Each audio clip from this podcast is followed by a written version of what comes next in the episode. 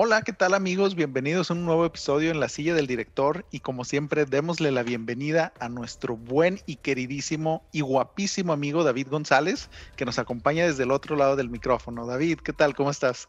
Wow, fíjate cómo hemos avanzado de aquella vez que me llamaste Inmundo Animal de, de, de, la película que referenciamos de Volver al Futuro a hoy que dices la verdad, tantos programas, 31 programas y por fin se logró. Muy bien, muy contento una vez más que estamos aquí en la silla del director, amigos. Perfecto, David. Pues sí, hemos avanzado muchísimo. Gracias a todos nuestros escuchas que nos mandan correos de que ya saquemos el pack de David, que le abramos su OnlyFans y todo. Estamos trabajando en él. Así que. Los, los 11, los 11 las 11 personas que nos escuchan, muchísimas gracias. Sí, sí, sí. Pues bueno, David, ¿qué noticias interesantes o destacadas nos traes esta semana?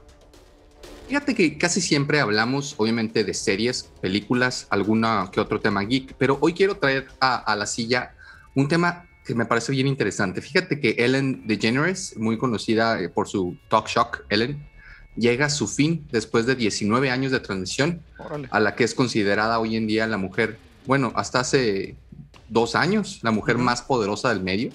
Incluso por ahí hacían estimaciones Forbes que se quedó muy cerca de tener eh, el dinero que tiene Oprah. Y en poder, pues estaban casi a la par, ¿no? Incluso aceptado por la misma Oprah, eh, que fue consiguiendo durante estos eh, casi 20 años, ¿no? Por ahí se filtró un audio de esta chica que me super caga, eh, esta actriz que tiene un rango actoral muy pequeñito que salía en, Fifty Shades of Grey. Ah, sí, Dakota. Dakota Fanning, ajá. Johnson, sí. Dakota Johnson, tiene razón. En, una entrevista que le hizo, ella se, notó, eh, pues, molesta y le dijo, ay, es que no me invitaste a tu cumpleaños. No, es que sí te invité y te mandé invitación y te dije. Entonces, a partir de ahí, se abrió la caja de Pandora y muchos actores, actrices, productores, pues dijeron la verdad acerca de Ellen, ¿no? Y, la que fue reconocida alguna vez como la mujer más amable del medio, pues parece que, que no era la mujer más amable del medio, ¿no? Entonces, después de estos 19 años, ella salió a pedir disculpas muy, muy a su estilo. Claro. Eh, o sea, no pidió disculpas. Y, y esta cultura de la cancelación, pues curiosamente después de esto llega a su fin, ¿no?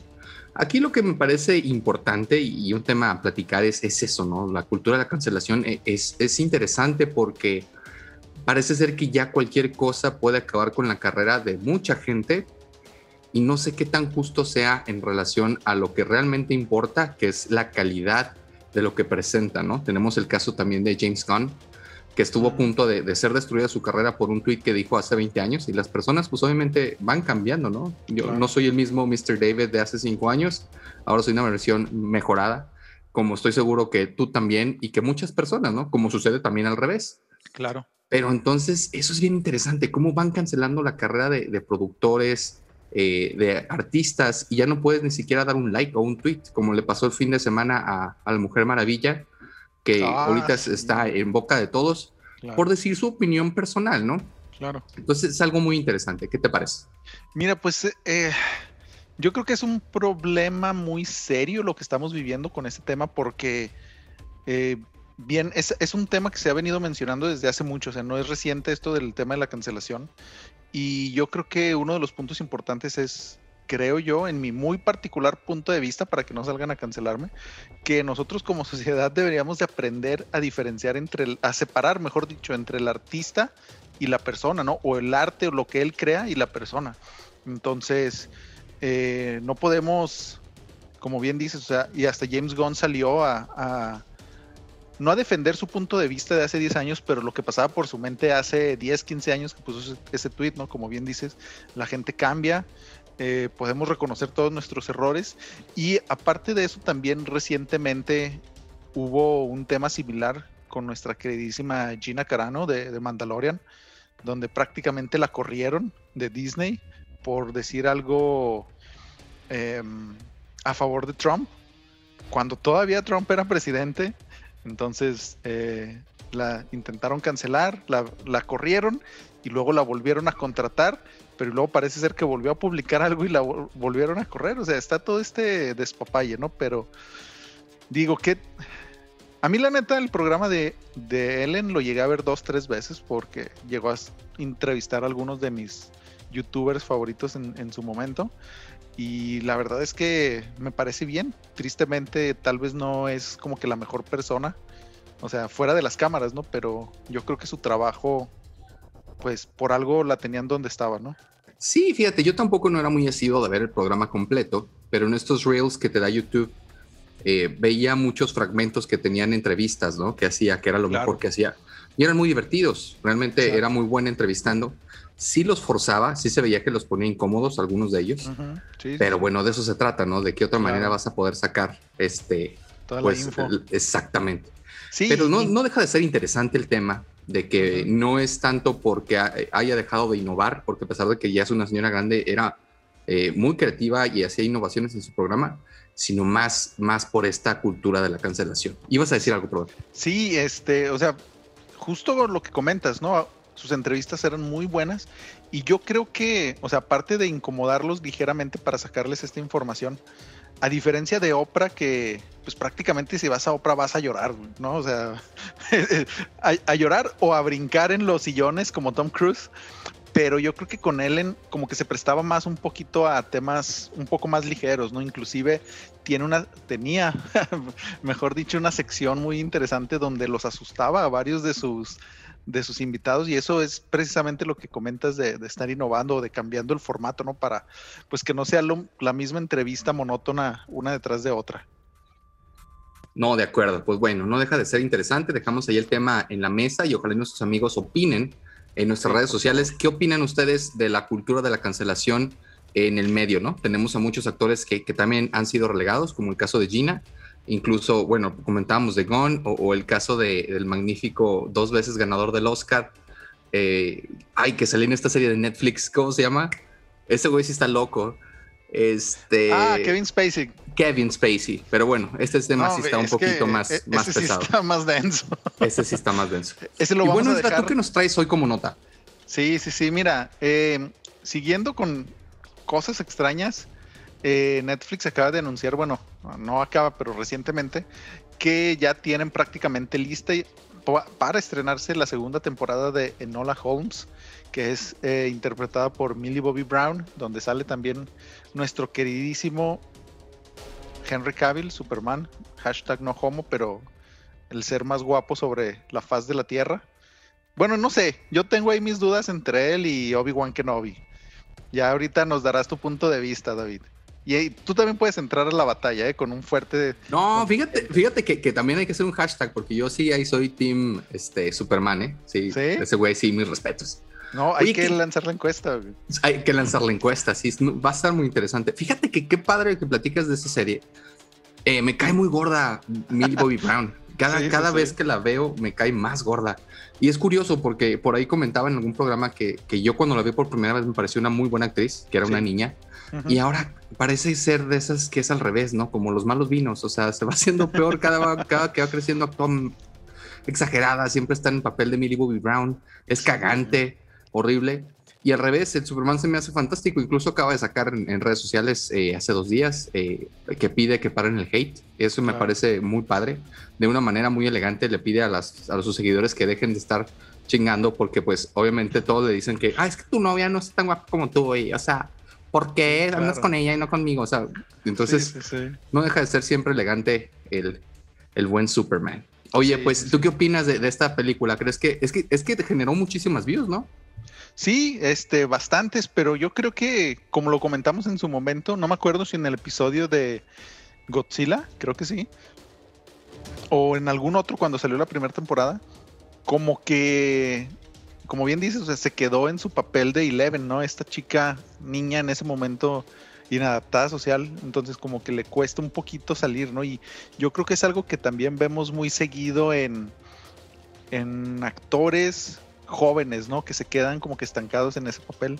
Algo similar que le pasó a este güey, el de sexto sentido, que ya nunca pudo salir de su, de su papel este, ¿no? Inclusive salió en The sí, que, que, lo vimos hace poco, exacto, en The Voice, después de muchos años, y, parece que lo picó una abeja y así se quedó para siempre. porque está hinchado el vato, o sea, está hinchado tope y así se quedó. Sí, sí, o sea, digo, temas como ese, ¿no? Obviamente tenemos la contraparte, que yo creo que es a lo que hasta la misma Millie Bobby Brown apuntaba, es como Natalie Portman, que empezó en el mundo actoral como por los 11, 12 años.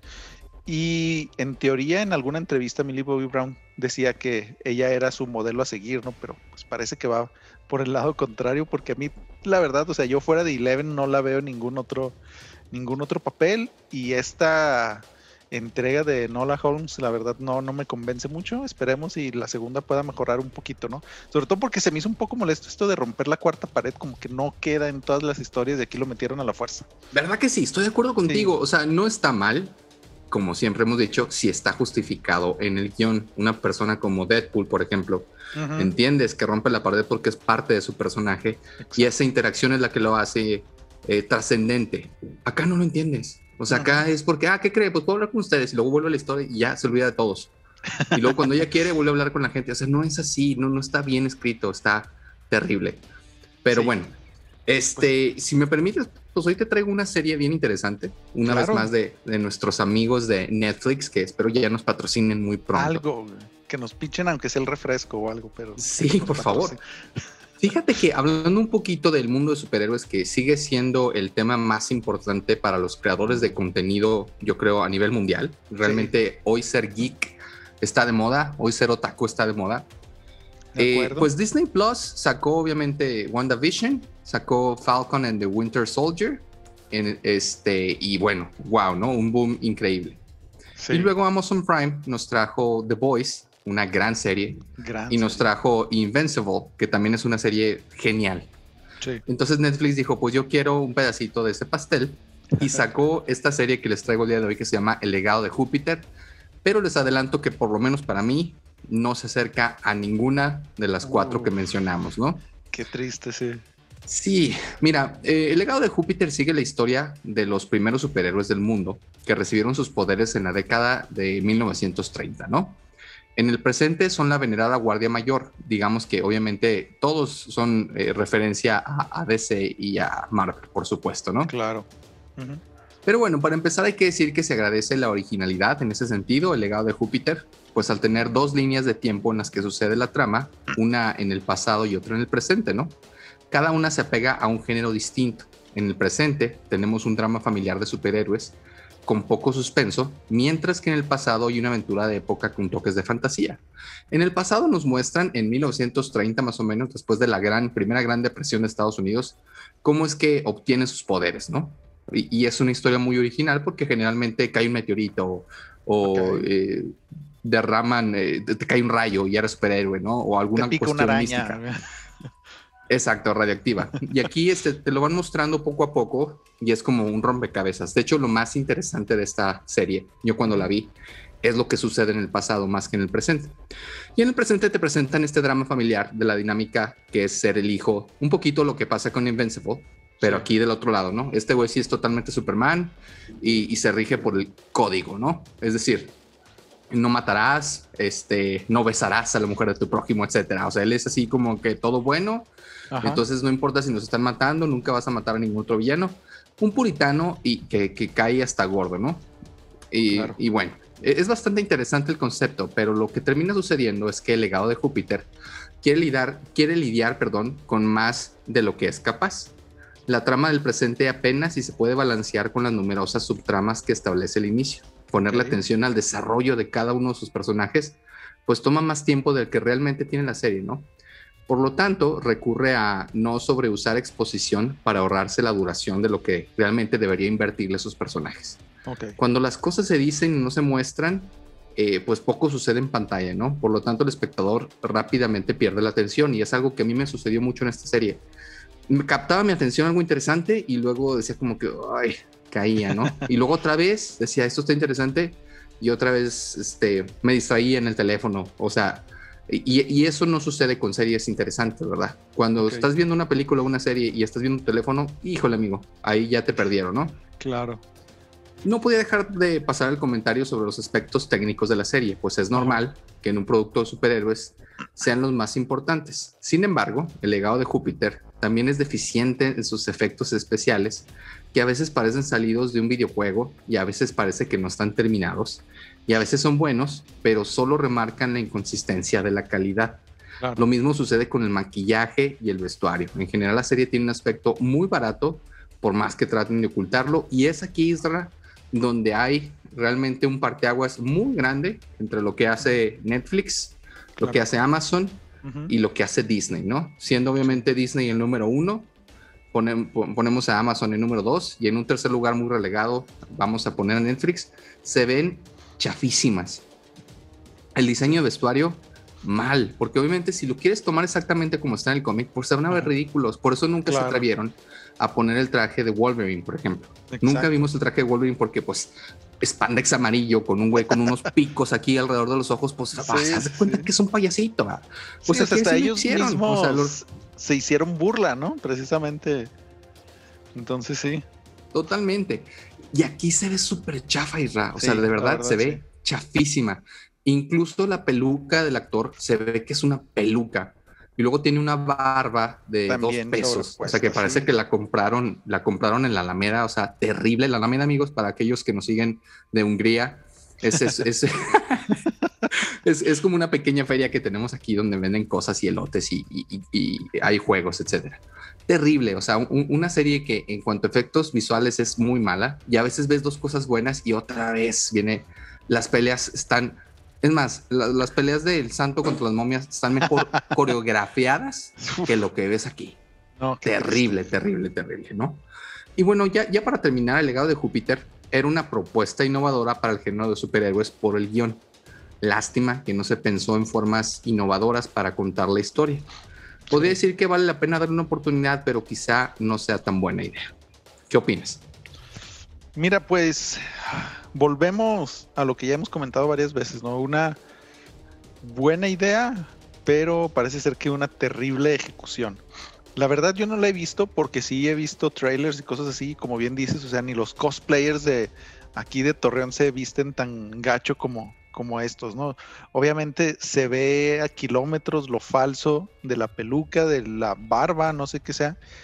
Se ve chafísima, ¿no? Y aquí yo también tengo una pregunta para ti. En, ¿Cómo definirías tú los efectos, vestuario y todo lo demás de esta película comparándolo este Avatar por un lado contra Cyborg de, de, Zack Snyder? O sea, en esta escala de chafés, ¿dónde lo colocarías tú a estos güeyes? Fíjate que aquí a estos güeyes los pondría más abajo que lo que logró hacer Zack Snyder en su primera película, ni siquiera en el corte Snyder, en la primera. Muy mal, porque obviamente a las personas que nos gusta todo este mundo geek, lo mejor es cuando se quedan a la mitad, ¿no? O sea, cuando hacen efectos especiales cuando se necesitan y efectos prácticos cuando no son necesarios porque te entregan un producto que se siente real. Claro. Aquí no se siente real nunca. Los efectos especiales te lo juro que nuestros amigos de FX que hacen eh, en YouTube y suben videos hacen mejor trabajo que lo que hacen aquí. Se ve terrible. Qué mal, güey. Y fíjate que estaba viendo y pues no sé si decir que no tienen un equipo de creativos tan malos, porque el, creador de, este show para Netflix, pues ha trabajado y nos ha entregado cosas interesantes como Daredevil, ¿no? También para la misma plataforma, también Spartacus, pero también dentro de su haber tenemos cosas como Smallville, que si bien en un inicio era prometedor, ya al final yo creo que dejó mucho que desear, ¿no? Y pues qué triste que estas personas que quieren llegar a un mercado tan competido como son los superhéroes, pues no le echen todos los kilos o la misma productora, en este caso Netflix, no les dé todas las, las posibilidades de lograrlo, ¿no? No sabemos ahí cómo está el asunto.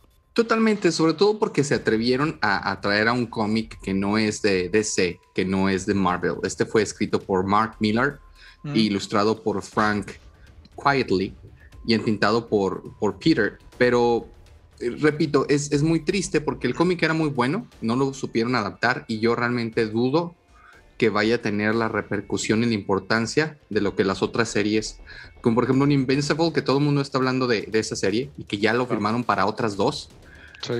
Esta serie todo el mundo está hablando de lo flojita que fue, ¿no? Y es una lástima.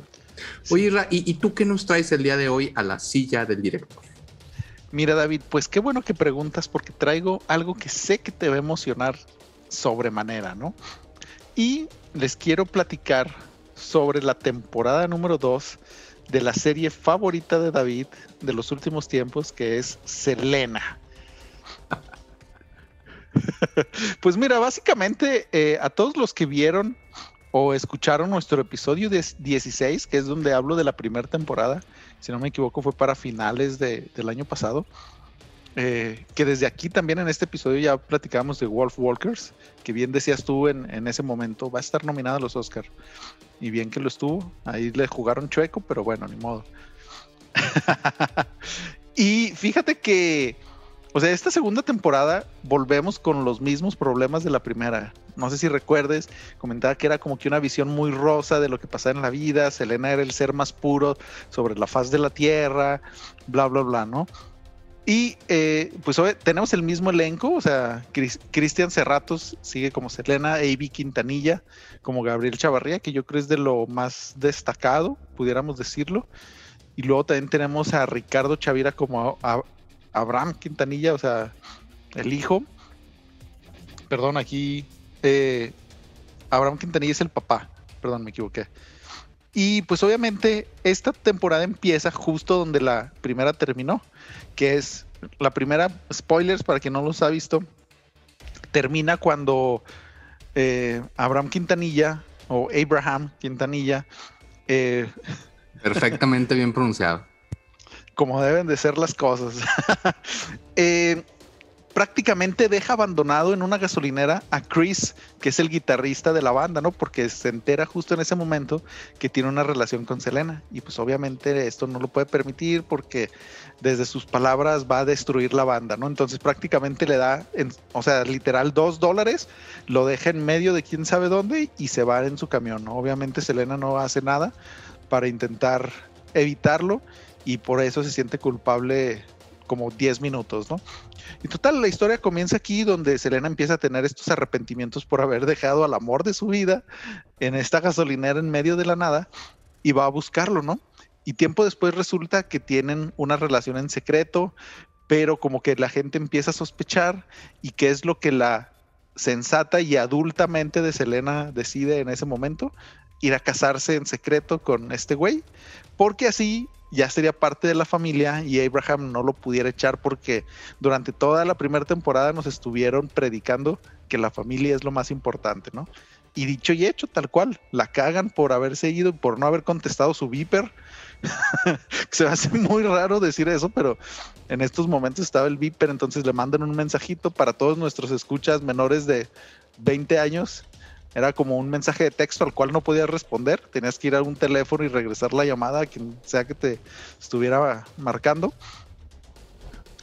La gente se estresa por esto.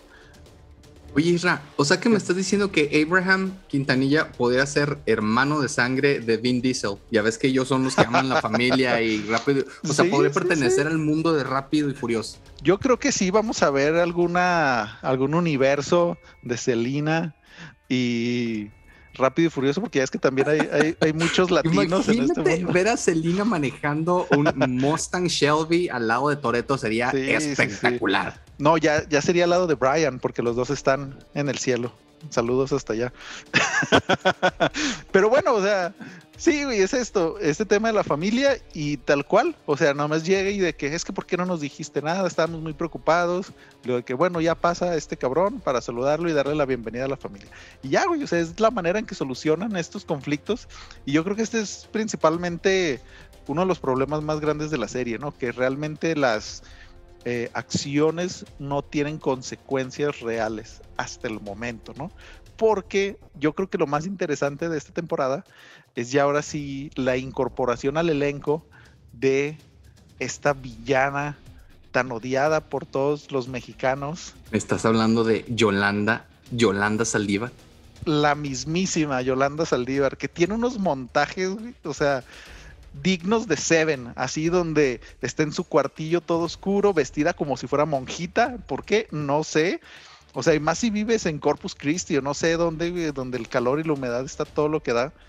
Este, faldas como de lana, chalequillos así muy vintage, no sé. Y sale esta toma donde le dicen de que vente a trabajar con nosotros, porque en estos momentos ella ya era la administradora del club de fans. Pero aquí como que se separa una línea argumental donde Selina quiere cumplir sus sueños, que yo pensé que era ser cantante, pero no, resulta que quería tener su boutique, porque, porque sí, ni modo, así es la vida, ¿no? Y se la traen de donde, creo que ella está en San Antonio, se la llevan a Corpus Christi a que le ayude a Selena a llevar todo este sueño a cabo. Y así, güey, en cuanto cuelga el teléfono de que, oh, sí, acepto con gusto, y cuelga, se voltea, y así te digo, digno de Seven, un cuarto lleno de fotos de Selena, donde ya aquí empiezas a ver la enfermamente que tiene esta mujer. Y pues bueno, para no hacerte la historia tan larga y para no dar spoilers de lo que pasa en los últimos episodios, es, es así como va avanzando esta historia, ¿no? O sea, conflictos que no tienen un verdadero peso en la vida o conflictos que se pueden solucionar de manera súper simple. O sea, y no tienen el, ni el peso ni el guion lo suficientemente bien escrito como para que realmente te importe lo que está sucediendo, ¿no? O sea, son lo que ahora calificaríamos como problemas de primer mundo, de que, ah, es que, híjole, se me olvidó pagarle al constructor que me va a hacer la, la instalación del aire y no quieren trabajar, ¿por qué será, güey? O sea, pues cosas así estúpidas, ¿no? Pero bueno, problemas de guion que ya lo habíamos comentado la vez pasada, que no está muy bien escrito, actuaciones horribles, o sea, conflictos, te digo, de este Chris, que es el esposo ahora de Selena, donde ah, es que tú haces lo que quieres y no me dejas a mí hacer nada y me siento el esposo mantenido de la familia Quintanilla. Pero pues sí, güey, eso eres, ni modo, este, exprésalo de mejor manera. Y no, güey, el güey se resigna, pero sigue molesto, pero cada vez que puede le echa en cara a Selina que no puede lograr sus sueños porque ella no lo deja, ¿no? Básicamente así vamos hasta el triste desenlace que todos conocemos. Fíjate que, yo, bueno, no la he visto, eh, pero tengo un par de, cuestiones ahí eh, que me parecen muy interesantes de, esta serie. Antes de, llegar a eso, ahora yo quisiera hacerte una pregunta. De la primera temporada de Selena, y esta segunda temporada, ¿cuál crees que ha sido la mejor y por qué? Mira, yo creo. Híjole, es que es muy difícil. Yo creo que la primera. Porque si te cuentan como que estos antecedentes antes de que fuera famosa, que tal vez no conocíamos mucho. Digo, si viste la película y las otras cosas que han sacado, pues sí, pero que no están de dominio público, ¿no? Y te van contando también un poco de cómo salen algunos de los primeros éxitos de la banda.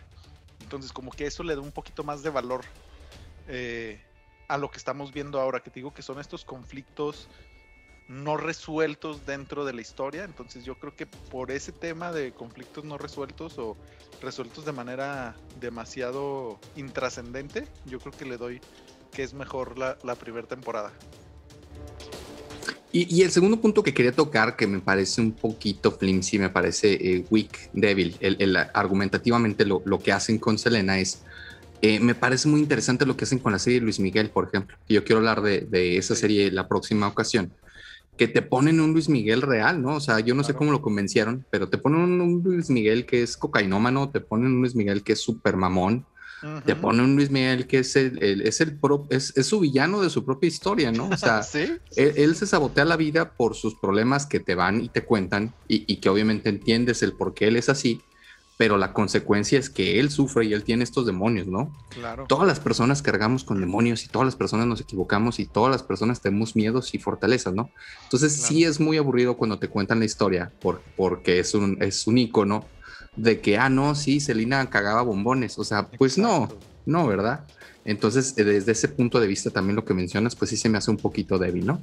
Sí, o sea, y es algo que mencioné en el episodio donde hablamos de la primera temporada, que precisamente es eso, o sea, es una vida muy rosa para lo que realmente pudiera ser, ¿no? Entonces, podemos ver excelentes películas en otras biopics como biopics, perdón, como este que es una de las películas que quiero hablar en un futuro, espero no muy lejano, Rocketman, la maravillosa historia de él Sir Elton John, también Bohemian Rhapsody, o sea, son cosas que te cuentan, como bien dices, estos demonios que trae la gente en sí, y acá no sucede, o sea, acá el mayor inconveniente de Selina es ¿quién le va a dar de comer a los perros mientras estamos de viaje? O sea, dices, güey, no puede ser.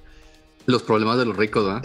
sí, sí, exacto. O sea, cosas así que la verdad esperaba que para esta temporada, como te había dicho anteriormente, se pusiera un poquito más darks, pero no, no, no, no, no lo logran y qué triste. Esperemos si ya dejen descansar a la reina del Tex-Mex, ¿no? Porque estas historias van de mal en peor. Y pues, eso es, mi, mi, idea, ¿no? Sobre lo que pienso. Eh, eh, ¿Qué calificación le pones? En escalas de Eugenio Derbez. Como tres y medio. O sea, está entretenido, no está tan culerón, pero no vale la pena, creo yo. Digamos que no es Mank, pero tampoco es ninguna película de Eugenio Derbez. Se queda ahí en, el medio. Sí. Perfecto. Pues fíjate, Isra, que quiero hablarte de otra película que actualmente se encuentra en el top 10 de Netflix, que ya la pueden ver, que se llama Oxygen o O2.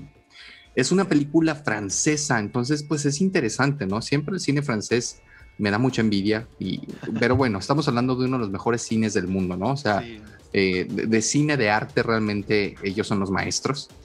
Y nos traen esa película que se llama Oxígeno, ¿no? Y comienza con una ratita blanca dando vueltas en un intricado laberinto, ¿no? Esa rata será la protagonista de la película y por extensión nosotros como espectadores. Una mujer de la que no sabemos, al menos de primera, su nombre, despierta en una cápsula de criogenización, es decir, estas cápsulas que te mantienen en, eh, un espacio dormido, ¿no? No recuerda nada, tiene amnesia y, como que ha perdido la memoria, ¿no? Obviamente. Eh, es inevitable comparar esta película, Isla, con la película Buried de 2010, de, que es una gran película con Ryan Reynolds de hecho, yo cuando empecé a ver, sí me dio un poquito de coraje, te, de ser sincero, porque dije, esta es una copia de, esa película. y a mí me caga cuando hacen copias calcadas, ¿no? Nada más que eh, en otro setting, ¿no? Entonces, pero bueno. Las analogías a esta película son evidentes. En aquella, el protagonista despierta encerrado en un ataúd de madera y solo dispone de un mechero, un teléfono móvil que no funciona muy bien y, poca cobertura, ¿no? Porque, bueno, eran otros tiempos y únicamente había teléfonos, no había WhatsApp, no había muchas cosas. Creo que aquella Buried manejaba muy bien el tiempo y la tensión durante todo el metraje. Es una película que si no la han visto se la recomienda mucho. Está muy tensa y la actuación de Ryan Reynolds es de sus mejores actuaciones eh, dramáticas, ¿no? Porque bueno, él, es, generalmente es, comediante y aquí lo hace de manera dramática y lo hace muy bien. No dejaba a, a duda ningún momento era una película que te dejaba en tedio, era una película que te mantenía tenso, ¿no?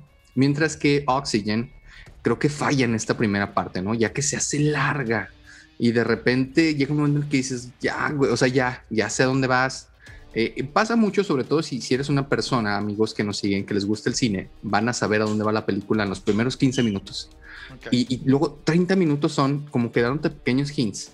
Cuando tú dices, güey, ya sé a dónde vas. O sea, crees que nací ayer y ya checas tu acta de nacimiento para ver si, si naciste ayer y no.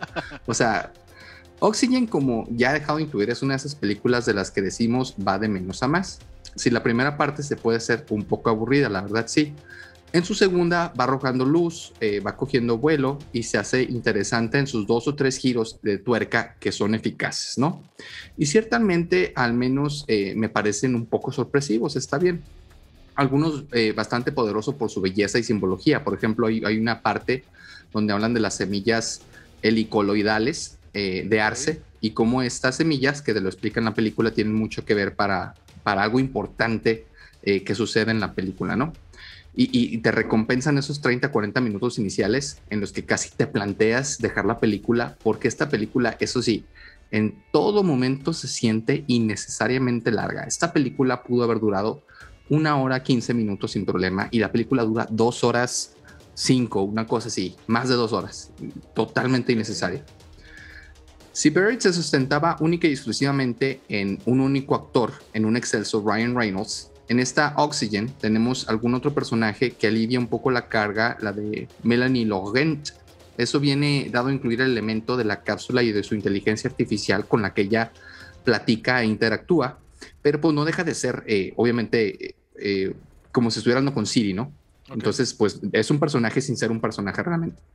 Fíjate que dato curioso, eh, hubo una conexión entre estos dos actores, ya que coincidieron en otra película de Netflix, en, esta película de Shade Six o algo así, una película de acción que le apostó mucho Netflix hace poquito el año pasado y no pegó tanto, ¿no? Eh, dirigida por el rey de las explosiones, eh, Michael Bay, y que también curiosamente pueden encontrar en Netflix.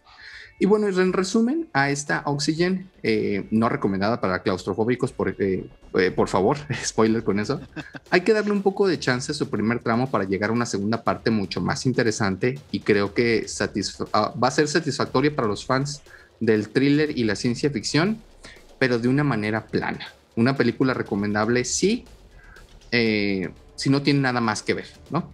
nada nuevo, no es una mala película, pero tampoco es fantástica. Se queda también en este limbo del que habíamos hablado con Selena, ¿no? Que, que no es la peor serie que hemos visto, pero tampoco no es una serie que nosotros digamos, sí, vayan a ver, este, para nada. En, la escala, esta no la voy a poner en la escala de los, eh, de los, este, Christopher Nolan, la voy a poner en la escala de los derbés.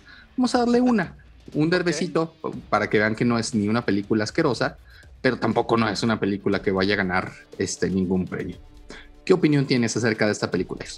Mira, yo no sé, la verdad no sé qué esperar porque, bueno, no sabía, mejor dicho, qué esperar porque esta película está, si no me equivoco, dirigida y producida por Alexander Aya, que es, creo yo... Es el hijo de, Manuel, ¿no? Ese mismo. no, este es el... Eh, es uno de los, creo yo, más importantes exponentes de lo que se denomina el nuevo extremismo francés, donde tenemos estas películas como Alta Tensión, que en español se tradujo como El despertar del miedo, y después saltó al cine en Estados Unidos con El despertar del diablo, mejor conocida como The Hills Have Eyes. También tiene películas como Espejos, eh, Piraña, creo, 3D, o sea, tiene historias y películas muy, pues como su nombre lo dice, del, o sea, del nuevo extremismo francés, o sea, muy extremas, muy explícitas, ¿no? Muy, muy gore. Pero creo yo que también eso le causó quedarse en ese, en ese, en ese mundo, ¿no? O sea, no, no poder mostrarnos algo más en el cine que no sea sangre, vísceras y gente deforme, creo yo. Entonces yo creo que probablemente aquí puede ser algo de, lo que, de lo que está pasando, ¿no? Porque como que sí le cuesta un poquito contar una historia.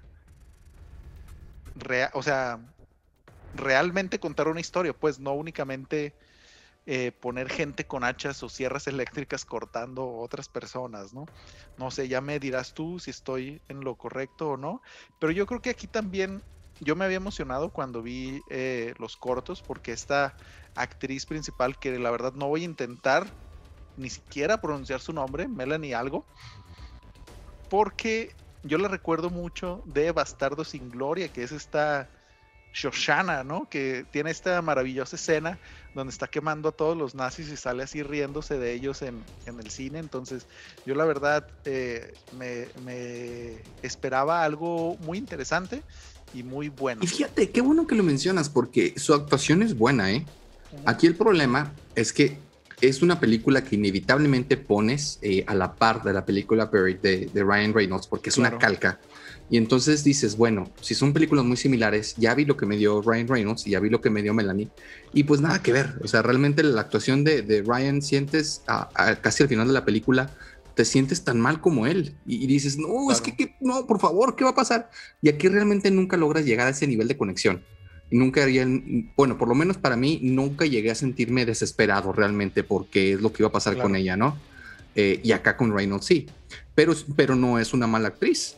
Claro, sí, sí, sí, completamente de acuerdo, ¿no? O sea, creo que eh, o sea, no, no estamos dudando de su capacidad actoral, sino creo yo, y que es algo que también hemos dicho muchas veces, que en este caso creo yo que la capacidad del director no supo traducirnos bien lo que él veía en su mente, ¿no? Lo que nos quería transmitir, que fue precisamente algo que se logró muy bien con esta película de Ryan Reynolds. Esa es mi opinión y si quieren ver algo, no podemos decir diferente, pero más o menos, ¿no? Sí, de hecho, qué bueno que lo mencionas. Es lo que yo quería decir. Eh, esto siempre recomendamos nosotros películas y aunque esta está en el top 10 de Netflix, si quieren ver una mejor película, una película superior, vayan a buscar esa película. No sé cómo lo pusieron en español, debe de ser como enterrado, supongo. Algo así. Eh, con Ryan Reynolds, si no pueden buscar en Google cómo se llama la película.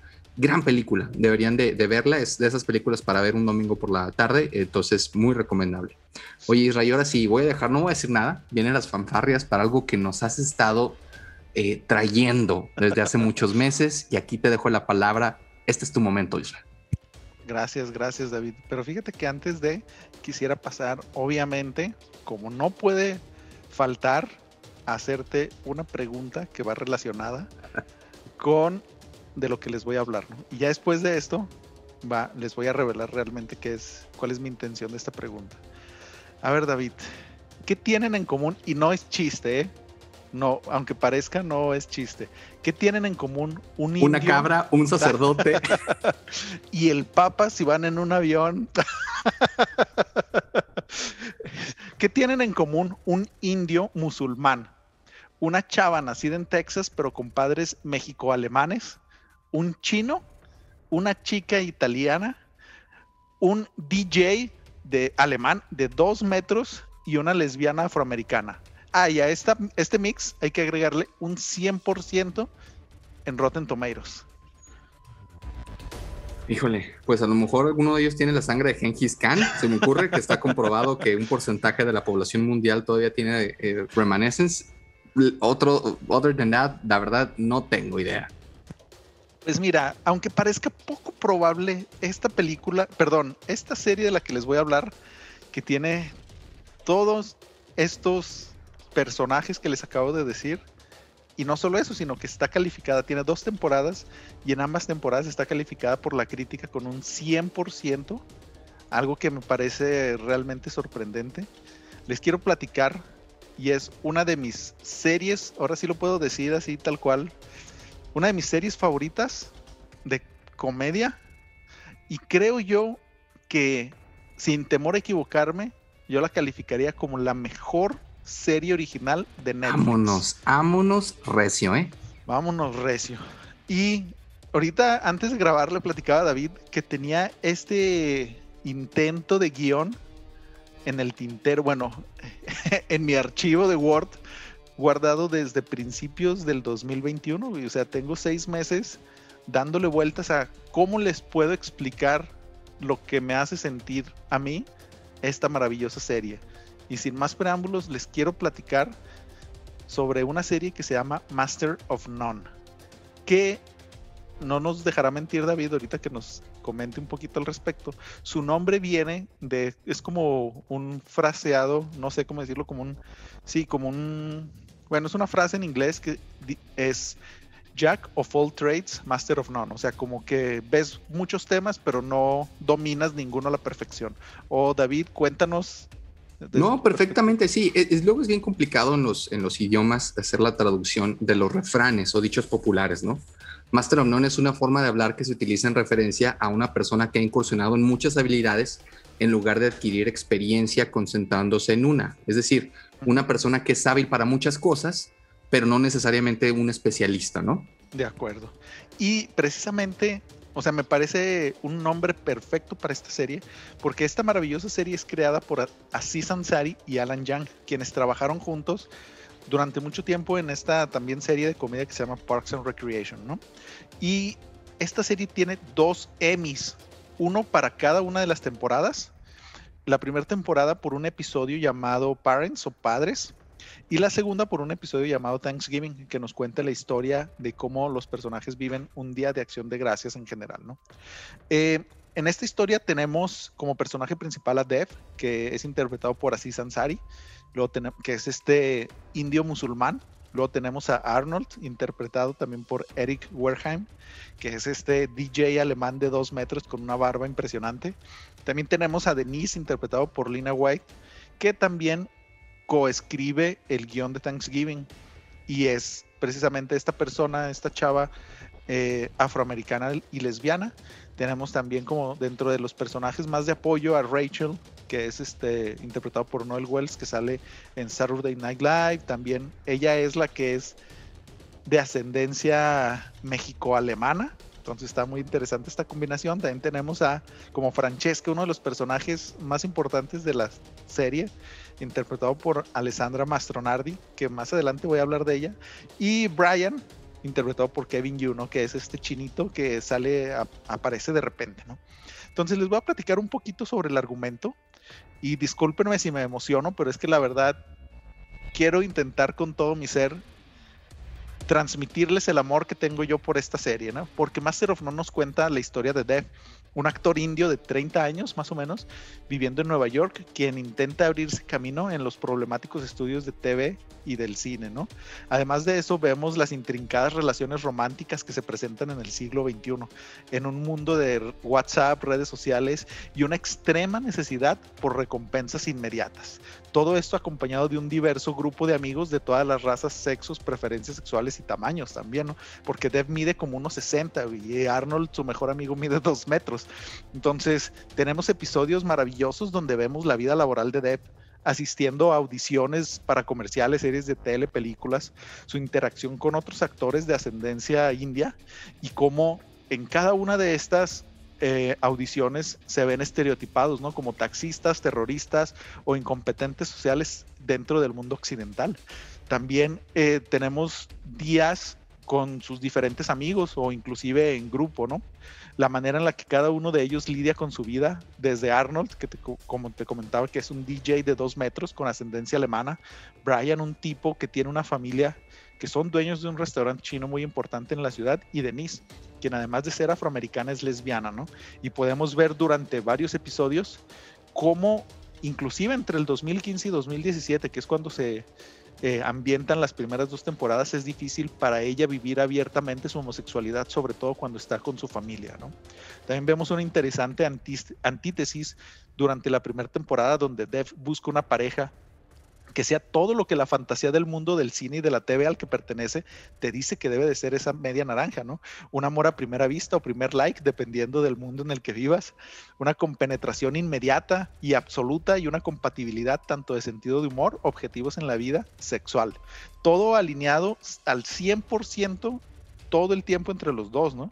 Y en su contraparte vemos algo que es de lo más mágico que tiene Master of None, ¿no? Que es una preciosa fotografía de la cotidianeidad y del mundo real, tal y como lo podemos vivir tú y yo, David. Entonces, eso a mi parecer es uno de los puntos más fuertes de esta serie, ¿no? Hacerlo real algo simplemente sublime. Y pues para apreciar con otros ojos nuestro día a día, ¿no? Hasta el momento, David, ¿qué, qué opinas sobre, sobre esto que te he platicado? Fíjate que, lo has platicado de, una manera eh, preciosa, la verdad, ¿eh? muy, muy buen guion. La verdad se ve que realmente te gusta mucho. Y, a mí me deja mucho, lo platicaba eh, el episodio pasado, que es bien complicado que la comedia mexicana, por ejemplo, vive en, esto del pastelazo, ¿no? Del chiste fácil. Y, y, este señor Asís, además de ser un comediante muy bueno de stand-up, es un escritor maravilloso, ¿no? Y logra transmitir con esta gran serie lo que es realmente, logra esa conexión de la que tanto hemos hablado, cómo pasas la comedia, cómo pasas eh, el vivir día a día, que conecte con las personas, ¿no? Con situaciones reales y, cómo te sentirías tú estando en una situación ah, como esa, ¿no? Eh, algo que te puede pasar a ti. Y esa es para mí la gran referencia y, lo maravilloso que tiene esta serie Master of None.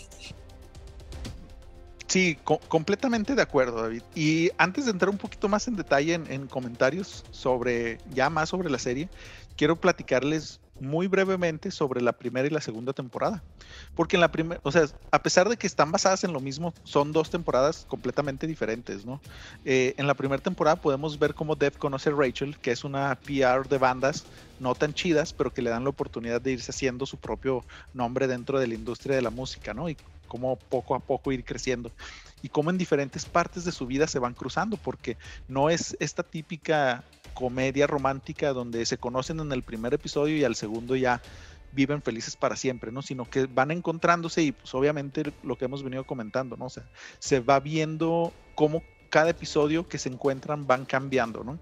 Y este, entonces, hasta que llega un punto en el que deciden vivir una relación haciendo cosas juntos, aprendiendo y creciendo, tanto profesional como por, eh, personalmente, ¿no?